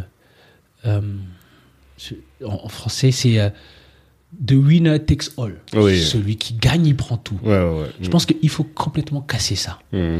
Et je pense que ce n'est pas antinomique avec le fait, et que ce n'est pas antagoniste avec le fait de se faire beaucoup de marge et d'apporter beaucoup de valeur. Mmh. Mais de le faire au détriment des autres, ça pose un problème sur le modèle social qu'on a. donc, quand on est, quand on est entrepreneur, euh, vient un moment, se pose la question, si je veux être le futur Amazon, est-ce que c'est au détriment de, de l'appauvrissement de l'ensemble des personnes mmh. avec qui je travaille? Ou alors si je veux faire un modèle où je vais capter la valeur à travers ma plateforme, mais je veux la distribuer euh, de façon à pouvoir faire vivre les autres. Euh, et si je suis capable de toucher un certain nombre de marchés à haute valeur, mmh. je vais peut-être m'abstenir de copier le produit Hmm. de ce marchand-là parce que j'ai la donnée qui me fait voir que bah, il vend ça très bien. Ah, peut-être que je veux me dire, s'il vend ça très bien et que je suis gras en termes de marge, je vais peut-être lui proposer d'aller vendre dans d'autres pays et euh, en étant en étant euh, en partageant la- en partageant cette valeur Mm. plutôt que de dire bah lui il n'a pas connaissance qu'on on, vend ça dans ce pays là moi je vais le faire, je vais mettre mon logo dessus et je vais Mm. vendre dans ce pays à son insu Mhm. voilà donc les questions de nouvelles technologies posent de vraies questions D'éthique. et, et pour moi, ça ne peut se résoudre. euh, en tout cas, l'une des solutions, euh, elle vient avec les valeurs qu'on a. Les miennes, elles sont profondément euh, euh, ancrées dans l'Ubuntu. Mhm. Donc, moi, je suis vraiment pas à l'aise de, de me développer et de continuer de me développer en regardant les autres. Mhm. En étant celui qui va continuer à distribuer le poisson, le poisson sans apprendre à pêcher. Et ça, on va en parler tout à l'heure quand on parlera de comment tu as créé diversité alternative et comment tu as fait en sorte que euh, ce soit pas juste ton assaut, toi, pour toi, toi seul à te nourrir, mais que tu as réussi à répartir la richesse, enfin la richesse entre guillemets, hein, la richesse non matérielle au final, si, la richesse mais non matérielle, et à faire en sorte que chacun des membres de l'association, et ça c'est, j'en ai discuté avec certains d'entre eux, donc je, je peux le dire, en tout cas ils en, ils en témoignent, puissent eux aussi partager euh, la- l'aventure et s'épanouir dans cette aventure.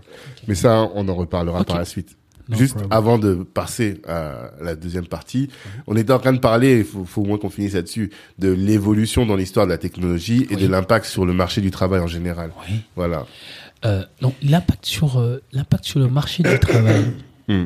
c'est que je, je pense que il va y avoir un gros travail sur euh, euh, les nouveaux métiers. Hmm. Donc il faut il faut que j'ai envie de dire il faut que on apporte aux gens euh, le bon logiciel mental Hmm. pour se dire, bah, un peu comme Nintendo, là aujourd'hui, les jeux de cartes sur plateau, ça marche moins bien. Hmm. Il y a le cloud, on s'arrête, on va former les gens sur le cloud, Mhm. et les personnes qui sont dans les écoles, on va, on va, on va faire en sorte qu'ils soient euh, sur cette technologie-là, Mhm. du moment euh, pour réduire les problèmes d'accès à l'emploi. Hmm. Voilà. Euh, donc il faut trouver le bon équilibre entre les besoins du marché et les besoins technologiques, les besoins technologiques pour pouvoir euh, s'assurer que les personnes qui sortent ou qui sont formées par le cursus euh, académique classique Mhm. ou même hors cursus académique classique. hein. Aujourd'hui, il y a des plateformes comme Udemy, Coursera, euh, et forment Totalement. des gens sur euh, Totalement. beaucoup plein dans, dans plein de domaines, Hmm. sur des connaissances qui sont très pratiques. Hmm. Donc la question, c'est euh, comment est-ce que les gens sont formés euh, pour pouvoir toujours être en mesure de s'adapter à l'environnement dans lequel on est. Hmm. Et, et donc, si on, si on réussit à trouver cette équation, à mon avis, la, la solution à cette équation, on, on, on a un peu plus de chances d'être moins euh, sujet aux secousses du, du- du- de, des nouvelles de, de l'impact des nouvelles technologies Mhm. sur le marché de l'emploi. Et qu'est-ce que ça implique, du coup? C'est que qu'il y ait des jonctions entre des Tanguy et moi pour dire, quand on parle de blockchain, je comprends ce que c'est. Mhm. Et maintenant, Tanguy, je pense que ça peut t'apporter quelque chose. Hmm. Et qu'on ait un travail win-win, où je t'apporte cette, cette compréhension des, des- des impacts technologiques, et on- dans la technologie, euh, dans le milieu des juristes, on parle de legal tech. Ouais, Voilà. Comment est-ce qu'on fait en sorte que cette nouvelle technologie soit utilisée dans le legal tech? Et donc, j'ai envie de dire, pour en faire un Tanguy augmenté. Voilà. Donc, et qu'une fois qu'on a fait un, ta- un Tanguy augmenté, Tanguy, lui, il est en capacité dans les, dans les écoles qui forment les juristes en Mhm. disant arrêtez de les former Sur, sur, le les- monde d'hier, quoi. sur le monde d'hier. Hmm, Parce que le monde a changé et, et les gens ne vont plus. euh, bah, je prends l'exemple, on parlait des nouvelles technologies. Moi, j'ai grandi comme ça d'ailleurs. L'encyclopédie, mon grand-père, il avait, euh, il avait des Totalement. de, de, de malade. 6 tomes, 7 Mais, tomes. oui. Hmm, hmm, Et c'était du prestige. Ouais, Google, c'est chaud. hein. ouais. Euh. Wikipédia avec euh, quand on quand on enlève les les, les défauts de Wikipédia, c'est chaud. Ouais. D'accord? Donc, si moi j'étais un encyclopédiste, ou alors si j'étais un conseil d'un encyclopédiste, au départ de Wikipédia, je lui aurais dit attention, attention, va regarder ça, et euh, tout ce que tu fais là, rends le numérique, parce que à la fin, tu as la rigueur de la bonne recherche de l'information, les fake news, tu sais les éliminer, et tu sais y apposer ton label de c'est du travail de qualité. Alors, tu te rends quand même compte de Tanguy que la personne qui a créé, l'ingénieur qui a créé l'appareil photo numérique, il bossait pour Kodak. Mmh. Et il a proposé ça à Kodak. Ils n'ont pas senti le vent. Non, Kodak lui a dit, euh, non, ils ont dit, hein, c'est très intéressant. hein. Mais les pellicules, ça se vend bien. Mmh. Il est allé ailleurs. Il a Ouais. explosé. Totalement. Tu vois Et donc, donc, Kodak était dans la croissance. Totalement. Il vendait bien les pellicules. Mmh. Donc tu viens avec une nouvelle techno. euh, hein, Ouais, ouais, ouais. Et ça leur a porté préjudice. Alors que c'est un truc qui venait De chez, chez eux. eux. C'est comment accueillir l'innovation au sens sain, en fait. C'est Qu'est-ce qu'on a mis en place dans son organisation pour euh, accueillir les, les nouvelles technologies, enfin les innovations au sens large? dans son organisation, Mm. dans la société, Mm. dans les écoles, Mm. et tu m'en voudras pas de revenir Mhm. euh, dans la politique. Parce que pour l'avoir vécu un peu de l'intérieur, souvent les élus ou les politiques ne sont pas au fait Mm. de ces choses-là. Donc, aller changer un programme académique, ça demande quand même un certain nombre de choses. Bien sûr. Et à la fin, les décisions, elles sont toutes humaines. hein. Donc il faut qu'il y ait un humain qui dise euh, bah, on va quand même euh, changer notre fusil d'épaule pour s'adapter. Et bah, si cet humain-là ne- n'est pas alerte sur euh, les technos et l'apport de ces technos, euh, tu vas former des gens sur le marché de l'emploi qui seront obsolètes. Donc la bonne tension, c'est de gérer l'ensemble de ces acteurs sur la chaîne de valeur en évitant de tomber dans un piège de Tanguy qui connaît les, les- les nouvelles technologies. Il y a une nouvelle technologie, on y va. Tu entends parler de blockchain, allez, on, change- on arrête tout ce qu'on faisait, on va faire la blockchain. Tu entends parler d'intelligence artificielle, ah, t'arrêtes tout, tu vas faire l'intelligence Ouais. artificielle. Tu peux pas faire ça. Mm, mm. Et ça, c'est une partie de mon métier. Je dis, mais vous pouvez pas passer d'une nouvelle technologie à l'autre comme ça, tout le temps, tout le temps, parce que euh, selon les métiers, tu vas essuyer les plâtres de la nouvelle technologie, Totalement. tu vas brûler du cash, comme tu le disais, et ça se trouve, ça va pas fonctionner. Mm. En tout cas, au début, surtout si c'était le premier sur, le, sur un secteur. Voilà. Et donc, avec la blockchain, par exemple, il y a beaucoup d'acteurs de la blockchain qui ont dit aux acteurs bancaires, parce que la blockchain a un gros impact aussi dans l'environnement bancaire, Totalement. qui ont dit aux banques Ah, vous êtes des mastodontes, vous ne voyez pas venir, vous allez vous faire disrupter et tout. Mais une banque, c'est un socle fort d'une société. Mhm. Donc la banque ne peut pas changer tout du, du jour au lendemain comme ça. Mm. Et ils ont des stratégies. Donc une banque peut se dire Non, mais non, nous on sait que ça va nous impacter, on a compris que ça va nous impacter. Et donc on laisse par exemple la société de Tanguy faire ses preuves. Ouais. Et on la rachète au moment. Mais oui. C'est ça. J'ai dit Mais pourquoi croyez-vous qu'avec toute l'intelligence que vous avez, les banques, elles n'ont pas fermé jusqu'aujourd'hui Mm. Est-ce que vous pensez que chaque fois que vous voyez une bonne idée dans la banque, Il faut sauter dessus. il n'y a personne qui n'a eu euh, cette bonne idée? Il n'y a Mm. personne qui a assisté à un colloque, à une formation, à un truc où il- on lui a dit Ah, mais ouais. Donc les gens seraient étonnés Mhm. de voir le nombre de profils très très élevés qui se forment à des nouvelles technologies Mm. et qui savent répondre à des enjeux stratégiques forts en disant bah, nous, on est quand même une grosse banque euh, euh, africaine, on va dire ça comme ça. Mhm. Et comme on a entendu parler de blockchain et on voit des cas d'usage, bah, on ne va pas faire tomber tout notre core banking system pour un truc qui est en test. Alors que nous, on travaille sur la stabilité. Est-ce que la banque, c'est un, un c'est- point de confiance très très fort. Quand le système bancaire s'écroule, la confiance s'écroule dans beaucoup d'endroits. Donc on ne peut pas se permettre de jouer avec la confiance des gens comme ça. Donc on laisse et on voit le niveau de maturation Mhm. de, la- de la nouvelle technologie, on voit quelques usages, et quand c'est bon, bah on rachète. Et comme je te disais, think big, start small, Move fast. Mais alors, on va aller au fond de la problématique parce que je sens que tu es expert. Vraiment, je sens que tu as beaucoup réfléchi au sujet et j'ai envie de, que tous nos auditeurs puissent en profiter. Ah, je te donne tout. Ouais, et là je vois, je pense qu'on va faire deux épisodes. On va une fois qu'on aura terminé cette partie-là là, on va faire un autre épisode pour parler vraiment de diversité I'm your man. I'm your man. Euh, la question maintenant, c'est comment est-ce que tu fais pour te positionner justement? Parce que tu as cette crainte. Est-ce qu'on est souvent euh, ému par la peur, hein, tu vois?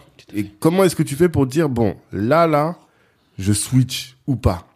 Est-ce que comment tu conseilles tes, tes clients sur ces sujets-là? KPI, stratégie. D'accord. Je veux faire euh, plus de chiffre d'affaires Mhm. ou alors je veux améliorer euh, mon expérience client. Mhm. Et je pense que cette technologie peut me permettre de, de le faire. Mhm. Ok? Euh, Je te prends un exemple de d'une société qui fait euh, de l'e-commerce. Mhm. Elle a un gros concurrent qui est Amazon. Ouais. Chez Amazon, euh, tu peux acheter rapidement beaucoup de produits. Et donc, quand cette société d'e-commerce se met en ligne, Mhm. quand c'est lent, les gens vont sur Amazon. Ils se disent, ouais, ton truc, euh, c'est bien beau, mais Mhm. c'est trop lent. euh. Totalement. Souvent, les gens disent, ça rame. Le réseau, il fonctionne pas, ça rame. Tu vois ça, et donc, ils vont sur Amazon. Ouais. Donc, la lenteur, chez toi, c'est un enjeu stratégique. Mhm. Sinon, les gens vont sur Amazon. Ok. Euh, donc, ce que, ce que tu fais, c'est que tu, dans ton, dans ton approche, tu te dis, je vais résoudre ce problème de lenteur parce que j'ai, déjà toutes mes infrastructures en France, mais je me rends compte que les gens sont prêts à acheter en étant aux, États-Unis. Mhm. Mais le temps que quelqu'un se connecte étant euh, en France euh, et, euh, sera toujours plus le temps le temps de le temps de réaction de ton site sera toujours plus intéressant que celui qui est aux États-Unis. Mhm. Donc on va on va il y a quelqu'un qui va te dire mais une partie de ton infrastructure aux États-Unis Mhm. comme ça il va plus avoir ce problème de lenteur et il va plus aller chez Amazon. Ouais. Et la personne te vend ça en te disant c'est une nouvelle technologie qui va, te, qui va révolutionner tes ventes, qui va te permettre d'avoir plus de ventes. Mhm. Mais c'est une technologie que toi, vendeur de produits, tu ne connais pas, tu ne connais pas la technologie et c'est un risque. Ouais. Parce que si ça ne se produit pas, pour faire l'acquisition de cette technologie que cette personne te vend, tu vas acheter les outils de la personne, tu vas payer le savoir-faire de la personne.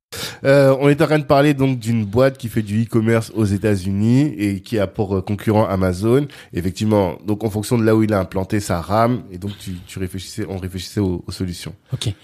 Euh, oui, donc, donc la, la- si une entreprise euh, elle, a, elle a ses produits en, en, France et toute son infrastructure en France, les clients qui sont aux États-Unis, quand ils vont là, c'est beaucoup plus lent. Mm. Donc, on va leur proposer une solution où on va mettre une partie de l'infrastructure euh, euh, au plus proche des clients Mhm. pour que ce soit moins lent, une meilleure expérience client Mhm.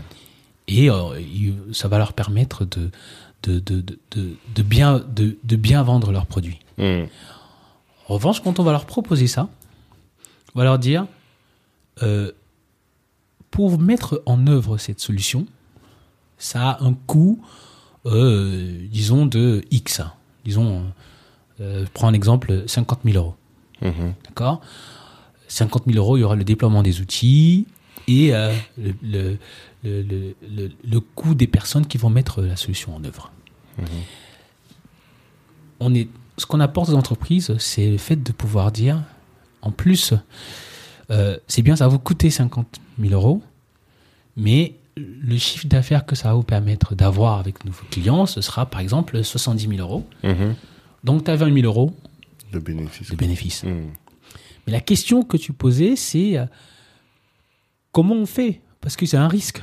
Totalement. On n'est pas sûr. Totalement. Sur le papier, sur les slides, c'est beau. C'est 20 000 euros en plus. Mhm. Dans la réalité, est-ce que ça va les faire? L'exécution est toujours différente. Exactement. Euh, donc, ce qu'on propose aux entreprises, c'est de dire on va commencer. euh, si pour tout ton projet, sur les 50 000, Euh, on- et c'est là où on va, on va venir avec toutes les démarches et les, et les, les- les- et les frameworks d'agilité. Mhm.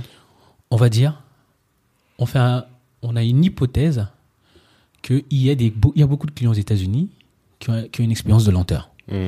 Donc il y a une partie de l'infrastructure qu'on va déployer aux États-Unis, mais on va commencer avec une infrastructure qui va te coûter 5000 euros, et avec les, les hommes, les manpower, Mhm. euh, de euh, 10 000 euros. Mhm. Donc tu mets pas tout de suite 50 000 euros sur la table. Mhm. Tu mets Test 15 and 000, learn, quoi. test and learn. Tu mets les 15 000, on déploie, on voit, euh, et il y a, il y a des nouvelles technologies qui, qui savent faire en sorte que on redirige une partie des clients Mhm. sur euh, le site qui était aux États, euh, en, en Europe comme d'habitude et l'autre partie sur euh, le site. euh, Et donc on prend les KPI de, des personnes qui sont aux États-Unis et on regarde si on a ce niveau de conversion qui était dans nos hypothèses. Si nos hypothèses se convertissent en réalité. Et donc, ça évite que euh, euh, si au bout des 15 000 pour un entrepreneur d'investissement, si on, a- on ne les a pas, qu'on sache se poser la question Pourquoi? pourquoi? Mhm. Est-ce qu'on on a fait de la surqualité? Mhm. ou alors il n'y a vraiment pas de clients aux États-Unis Mhm. Et donc on s'était trompé. Mhm. Voilà. Et donc si on s'était trompé parce qu'on voit aucun flux, aucun client qui est aux États-Unis, ou alors les clients des États-Unis sont tellement peu que pour rentabiliser les 50 000 euros, il va falloir euh, 5 ans, on va se dire, on ne les prend pas maintenant. Ouais. Et donc c'est comme ça qu'on mitige le risque avec, une avec un mix des approches agiles Mhm. euh, et, euh, et ben, le test and learn, c'est de l'agi- c'est de l'agilité en soi. Tu ne déploies pas tout. You start small. Et si ça marche bien, you move fast. Mhm. Voilà. Et quand tu dis you move fast, c'est aussi si ça marche pas, on cut. On a sans aucune, euh, comment on appelle ça? Sans état d'âme. Ouais, sans état d'âme, sans amour pour un projet, sans émotion, quoi. On cut et on avance. On avance. Mhm. On a perdu 15 000 euros au lieu d'en perdre 50 000. Totalement. Voilà. Et donc, dans une partie de mon travail, c'est premièrement d'abord de faire un business case. Mhm. Donc, le business case, c'est une analyse de rentabilité Mhm. en disant, on, sur ce, sur ce scénario-ci, on pense que voici, euh, avec les éléments que tu nous as donnés, voici un peu le ROI que tu vas avoir sur X années. On déploie le truc Mhm. et on regarde les métriques. Et on voit si les métriques qu'on a faites en hypothèse se traduisent en réalité. Est-ce que dans les produits que tu as vendus, là, sur la plateforme, on a le bon, le bon niveau de marge Mhm. Voilà, c'est bien de vendre des produits. Mhm. Il faut faire de la marge. Totalement. Sinon, on est une association euh, non lucrative. non lucratif. Voilà. Mais si Sauf on... si t'es en croissance. Enfin, si t'es en hyper croissance. Parce qu'il y a ça aussi que les gens ne mesurent pas. C'est qu'il y a des boîtes qui font pas de marge. WhatsApp, euh, pendant longtemps, ils ont pas fait de marge. C'est très vrai. Mm. Ah, En revanche, il faut savoir si ton business croît. Mhm. Voilà. C'est ça. Donc, euh, si tu, ton business croît et les gens l'utilisent de plus en plus, tu délivres une valeur qui est attendue. Et donc là, tu as un sujet de monétisation, comment trouver le bon, le, le bon, le, le bon business, model. Mhm. Euh, mais la question de est-ce que je résous un problème que, ou que les gens rencontrent, la réponse est oui. Mhm. Alors maintenant, est-ce que l'infrastructure ou alors est-ce que les moyens que je déploie pour résoudre son problème font qu'il y ait une viabilité financière? Mhm. Voilà. Et donc, euh, à court terme, à long terme, après, c'est de la stratégie de se dire, bah, parce que je vise encore plus de croissance, Mhm. euh, je vais réinvestir tout ce que je peux avoir comme marge dans le développement de mon entreprise. Mhm. Et donc souvent, on ne fait pas d'argent comptablement, Mhm. mais on réussit à vendre des choses ça. et on produit une valeur. On, rend- on pro- on propose une valeur au marché. Voilà. Donc, euh, donc, ce- le, le sujet pour éviter, alors pour mitiger cette, euh, cette, euh, cette crainte de l'entrepreneur qui se posent la question est-ce que je vais aller sur cette nouvelle technologie? Est-ce que je vais dépenser beaucoup d'argent pour un truc dont je ne suis pas sûr? Hmm. Première question, l'une des réponses à ça, c'est euh, je commence peu et je fais du test and learn. Hmm. Je teste sur un, sur euh, ce qu'on appelle euh, souvent euh, un, un POC. Ouais. POC, c'est un proof of concept. Mm. Voilà. Euh, et euh, une fois que j'ai pris sur un périmètre petit euh, et que j'ai prouvé que il y a une attente et que ça génère de la valeur et que ça produit, euh, ça, les résultats correspondent à la stratégie que j'ai, soit augmentation de mon chiffre d'affaires ou réduction des coûts, Mhm. là, je peux euh, m'étendre. Mhm. Voilà, c'est une des c'est un des moyens de mitiger, euh, de, de mitiger les risques. D'accord. Voilà, c'est c'est c'est c'est c'est comme ça. Donc, quand euh, les gens sont souvent peu ou mal accompagnés, il y a quelqu'un qui va te dire T'es prêt à mettre combien? 50 000 Alors, mettons les 50 000 aux États-Unis Hmm. et on va voir. Ça peut marcher, euh, tout comme ça peut ne pas marcher, Hmm. mais il te faut des métriques. Et là, là où on vient avec de, de la méthodologie en disant euh, voici ce que ce qu'on pourrait faire. Hmm. Moi, je, je dis souvent que la stratégie, c'est beaucoup de bon sens. Hein. C'est beaucoup de bon sens et c'est aussi beaucoup de méthodologie finalement. C'est beaucoup de méthodologie. Et ça, c'est ce que tu as appris en MBA ou c'est plus euh, le résultat de ton expertise? Enfin, de, oui, de ton expérience plutôt. Et il y a, il y a les deux. Euh, J'ai vu des gens faire. Ouais. Euh, et je, je pensais que leurs résultats étaient euh, dus au fait qu'ils étaient. euh, C'était des personnes d'une intelligence supérieure. Hmm. J'ai constaté que, euh, comme on dit à l'habitude de c'est une seconde nature, à, for- à force d'avoir fait ça pendant Totalement. longtemps, totalement. ils étaient, ils étaient rompus à l'exercice. Hmm. Et, euh, et donc, euh, curieux de nature, souvent je, je parle de moi comme étant un continuous learner. Mhm. C'est Euh, comme je- ça qu'on te décrit aussi. Ah. On te décrit aussi. Euh, donc je me dis, mais comment, comment ces gens font ça? Euh, Comment ils ont ces résultats-là? Hmm. Et je, je constate qu'ils ont, ils ont, ils ont des procédés, ils, suivent des process euh, depuis longtemps. Donc je vais apprendre, je vais, je vais, je vais apprendre de. Donc j'ai été, euh, j'ai côtoyé des, des très grands professionnels et j'ai eu envie de devenir euh, Hmm. comme eux. En tout cas, je m'en suis inspiré, euh, mais sans avoir, euh, sans avoir la notion de mentorship. Je me posais pas les questions, je me disais seulement, je vois quelqu'un, j'observais et puis j'allais sur Google en me disant comment on fait ça. Hmm. Euh, avec le avec le temps euh, et, et ce que le MBA m'a apporté, c'est c'est l'importance du réseau, le, le fait de comprendre que en fait il y a des méthodes, Hmm. c'est des méthodes. Et maintenant c'est pas tout d'avoir la méthode, Euh, il faut savoir l'appliquer. Mhm. Tu sais, il y a une anecdote qui dit que lorsque le seul outil que tu as, c'est un marteau, tu as tendance à voir tous les problèmes comme un clou. des clous, Oui, oui, j'ai entendu ça. c'est vrai. Donc, donc il faut avoir la bonne boîte à outils. Hmm. Donc j'ai envie de dire, le MBA il t'apporte le réseau et la Mhm. boîte à outils. Et donc tu sais, tu sais que voilà, euh, c'est le marteau que tu vas utiliser, ou alors là non, c'est plutôt une pince, Hmm. ou alors là non non, c'est la perceuse. Et aussi il te faut la bonne personne qui, qui va utiliser, qui va te permettre d'utiliser le, le, le bon outil. Hmm. Voilà, c'est c'est c'est plutôt ça. Donc nous, euh, en tout cas, l'une des parties de ce que j'apporte euh, aux gens en entreprise ou même euh, dans le milieu entrepreneurial, c'est le c'est de rendre les gens lucides sur les nouvelles technologies, Mhm. se dire détendez-vous, on a connu que ça.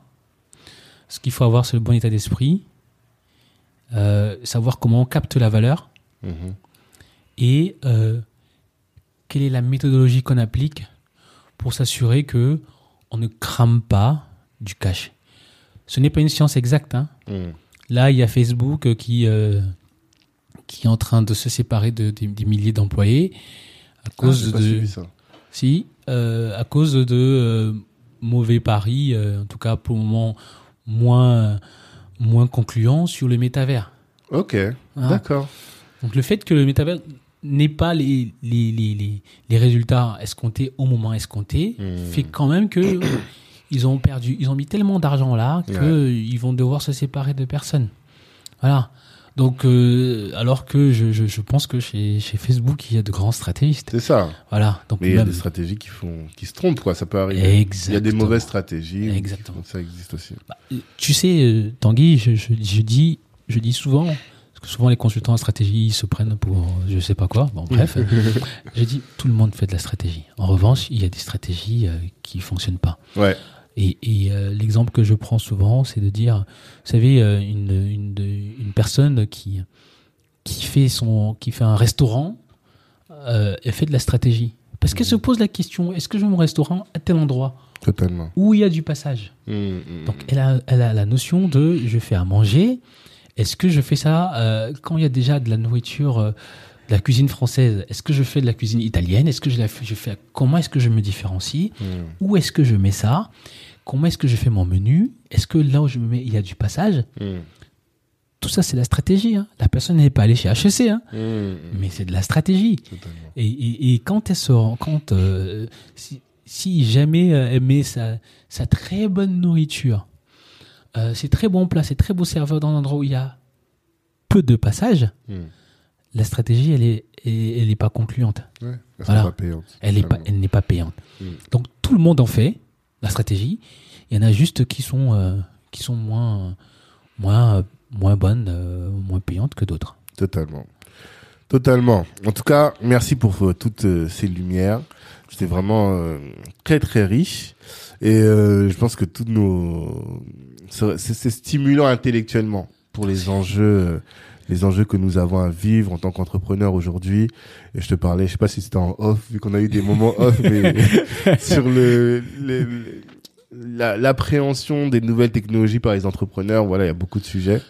Et euh, je pense que ça, ça va éclairer, j'espère, beaucoup de gens et ça leur permettra de réfléchir de manière pertinente sur euh, la nécessité ou pas de d'intégrer des nouvelles technologies comme la blockchain, notamment parce que c'est le sujet d'aujourd'hui Mm. dans euh, dans leur business. En Alors tout cas, que- je suis pas loin. hein, si jamais. Ouais, ah, c'est ça aussi. Maintenant, tu es dans notre réseau. Ouais, ouais, ouais. Ah, On va profiter de tes lueurs, ça c'est sûr. Allons-y. Euh, voilà, ce que je propose, je vous propose à tous, donc, c'est de passer à la deuxième partie de l'interview. Et cette fois-ci, on va plus parler là du, du parcours de, de Franck, de ce jeune qui a grandi en Afrique, qui ensuite est parti donc à Chypre, à Londres, en France, et qui fait son ascension professionnelle là pour euh, être directeur de programme que vous avez découvert maintenant. Donc, euh, je vous propose d'écouter la seconde partie. Allez, alors.